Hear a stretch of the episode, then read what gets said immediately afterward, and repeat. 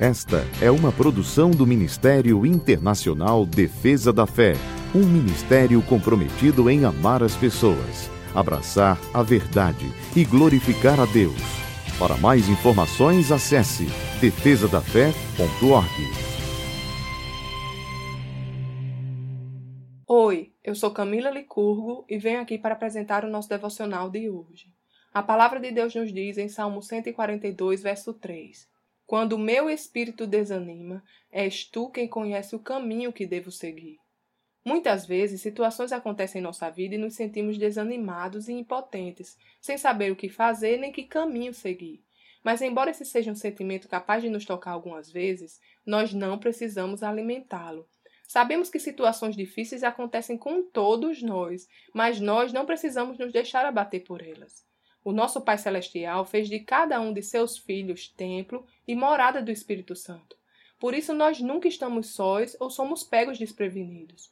O Espírito de Deus que habita em nós é o nosso guia e conhece não só o caminho que devemos seguir, como também sabe exatamente tudo o que precisamos para enfrentar a jornada. Se nos encontramos diante de decisões importantes e não sabemos qual a direção tomar, lembremos que não estamos sós. Aquele que conhece a resposta certa habita dentro de nós, basta consultá-lo.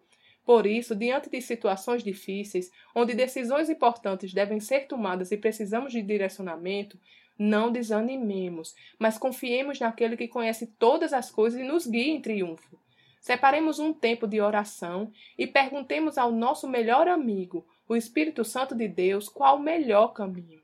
Em oração, passemos tempo falando, mas também escutando. O nosso Deus responderá a nossa oração. E mais uma vez desfrutaremos do amor e da fidelidade do nosso Pai, que deseja fazer parte de cada detalhe da vida dos seus filhos. Vamos orar?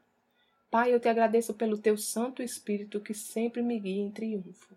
Obrigada, Pai, porque eu conheço a voz do meu bom pastor e outra voz eu não sigo.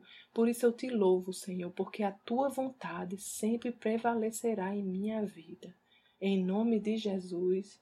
Amém. Tenha um dia abençoado e até amanhã. Essa foi uma produção do Ministério Internacional Defesa da Fé um ministério comprometido em amar as pessoas, abraçar a verdade e glorificar a Deus. Para saber mais sobre o que fazemos, acesse defesadafé.org.